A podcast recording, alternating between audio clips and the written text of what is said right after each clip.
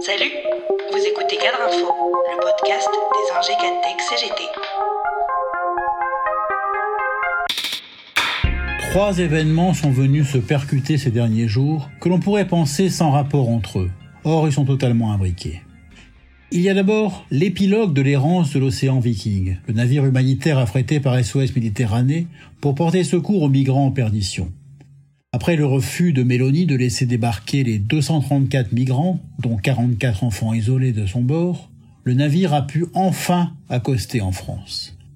Cette séquence a de nouveau mis en lumière à la fois la lâcheté cynique du gouvernement français et l'ignominie de l'extrême droite des deux côtés des Alpes, l'instrumentalisation politique de cette crise et les défaillances des États membres de l'Union européenne.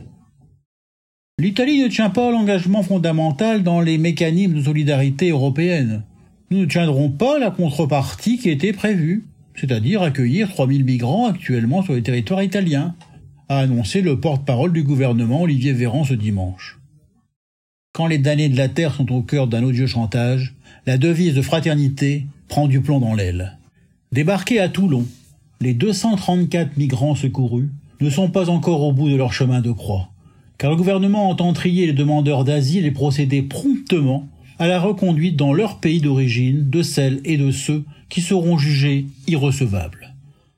Il est temps que soit mis en place un véritable mécanisme opérationnel et pérenne de répartition des exilés secourus en Méditerranée centrale.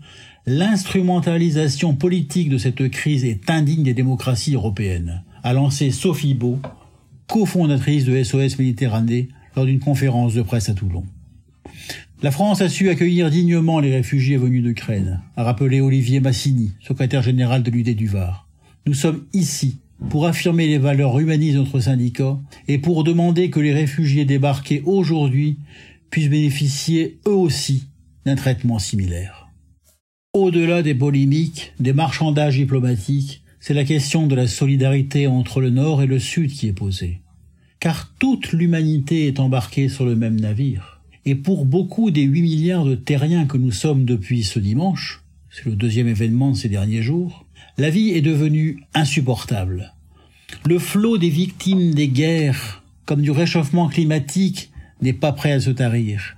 Il y a dès lors un cynisme intolérable à vouloir trier qui on sauve, qui on accueille, qui on laisse se noyer en mer et n'accueillir que ceux qui pourraient occuper des emplois en tension, comme le propose Darmanin.